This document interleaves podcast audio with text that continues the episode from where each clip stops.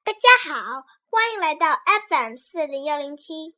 今天我们来继续讲文字的奥秘。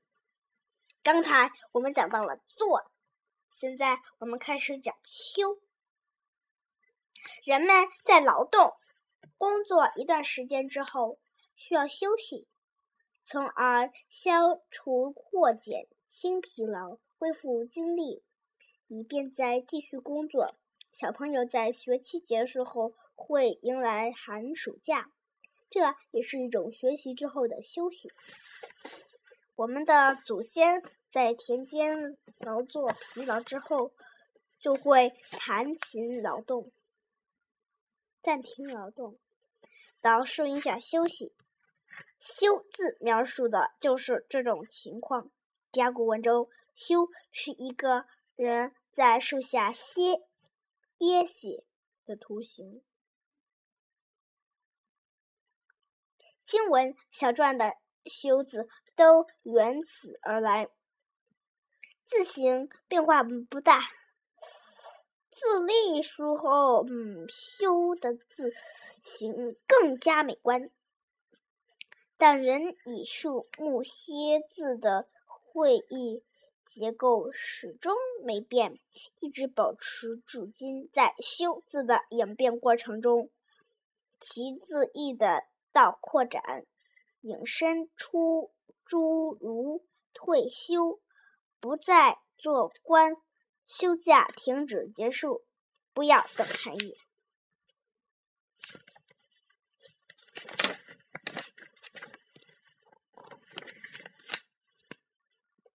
好了，修字就讲完了。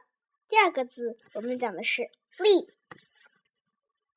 古人在造字时，如果要表示一个抽象的事物或行动，他往往会用会意的方法。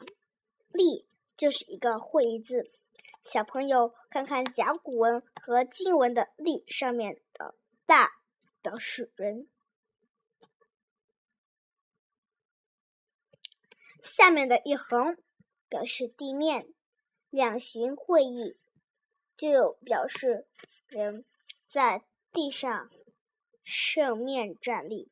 也就是说，立的本意就是指站立。到小篆，我们还能看出“立”字书之后，字形确定为立，已经完全符号化。便很难看出它是一个会意字的。在“立”字的发展过程中，它的字义的额道扩展，由本意站立，引申出树立、建立、设立等含义，也引申出。登上帝王或诸侯的位置的意思。此外，立还有时词须化为副词，引申出立刻、马上的字义。好了，例字讲完了。第三个字，走。走和腰在甲骨文中共用一个字，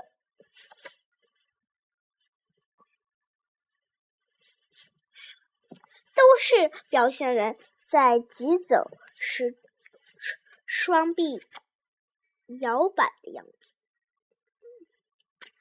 到经文时，为了区别于“腰”字的晃用。晃动之意，古人在腰下增加了一个表示脚直的符号，指两行会意，表示人大步跑动。这也就是“走”字的本意，即大步、急行或小跑，如古人所讲的。走马，不进而走等词语中的“走”即是跑，即指跑。小篆在经文基础上使走的字形更加美观，但也显示出符号化的趋势。自隶书后，走字完全符号化，已看不出最初两行会意的痕迹。在现现代汉语中，“走”也是一个部首字，由它组成的字大都与人的行走有关，如宋、银、月、超、七等。好了，今天的三个字又讲完了。现在。你们再想想文字的多神秘呀！如果你想听到更多的中文和英文原版故事，欢迎添加小可的个人微信公众账号“学的包英语故事”，欢迎添加，再见。